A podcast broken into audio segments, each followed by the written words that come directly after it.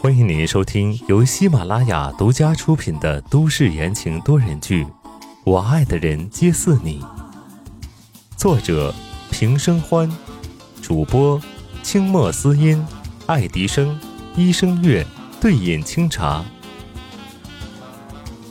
第二百六十八章，商场遇险。病来如山倒，病去如抽丝，整整一周，温之夏才勉勉强强的恢复过来。过来，把这个汤喝了。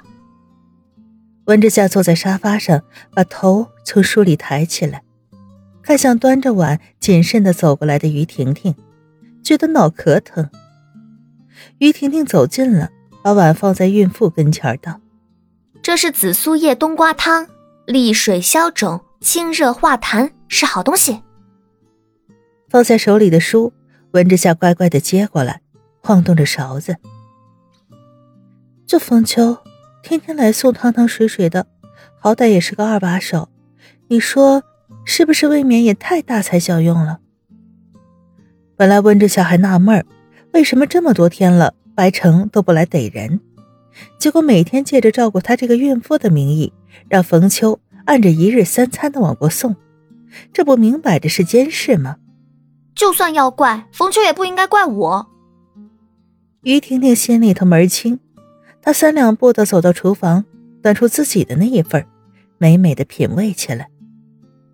温之夏看破不说破，于婷婷这姑娘看似莽莽撞撞，但其实活得比谁都明白，要什么不要什么，清楚的很。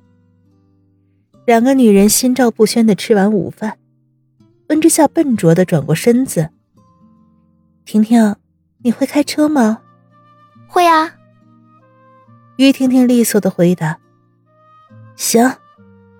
温之夏把碗一放道：“等会儿啊，你陪我去商场吧，我想给大家准备礼物，阿帆他们两个的，江音他们家的，还有你的，白二哥的。”温之夏掰着指头数了一大堆，于婷婷一脸的无奈。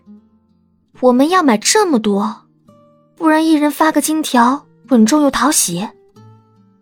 温之夏忍不住笑出来，金条可太贵了，我会破产的。一边斗嘴一边收拾出门，温之夏去换衣服，顺手戴了一个毛茸茸的帽子，被迫穿了一件粉色的长款羽绒服。从脖子到脚脖子都包裹得严严实实的，啊，我都走不动了。温之夏只觉得自己像个企鹅似的，想要换一套短点的外套。于婷婷眼疾手快，一把抓住，瞪着眼睛威胁道：“不准！这件衣服可是我专门给你选的，出去冻着怎么办？”鉴于于大医生尤其的坚持，温之夏只能这样出门了。今天已经初七了，是春节假期的最后一天，很多人都趁着这个时候出来逛街、看电影，人来人往中，一向跳脱的于婷婷难得的谨慎的保护着温之夏。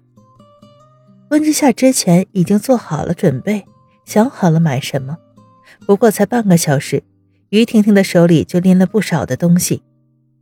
母婴柜台前。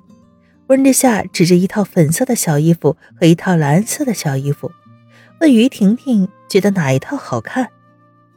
于婷婷哭丧着脸，晃晃手里的口袋：“唉，我觉得应该找个男人来帮忙。不行了，我先把东西放到车里去，你在这儿等我啊。”说完，于婷婷一溜烟就跑了。啊，把两套都给我包起来吧。温之夏对柜台的姐姐笑眯眯的道：“看起来叶帆是双胞胎，不分性别的，粉色、蓝色，一人一套。”拎着购物袋，温之夏突然想上厕所，孕妇憋不住尿的。我去上个厕所，等会儿回来拿。他小步疾走，温之夏沿着标识转进了侧门。母婴专柜在四楼，几乎没有人，没有排队。温之夏很顺畅的解决了急事。从厕所出来，路过一个转角的时候，突然从门后闪出两个人来，一人擒住了温之夏的肩膀，一人打开楼道的安全门，逼迫温之夏走了进去。别动，把你身上的东西都给我交出来！刚刚你买了那么多东西，肯定还有钱吧？楼道里有些昏暗，小声的威胁恶狠狠地响在了温之夏的耳边。我们只求财不伤人，但如果你不配合的话，那可就不好说了。本来是一场精心的抢劫，但是为什么这声音听起来有点耳熟？温之夏微微的转了转头，侧着瞄了一眼劫持自己的两个人，惊讶道：“ 怎么又是你们？”听众朋友们，本集播讲完毕，感谢您的收听。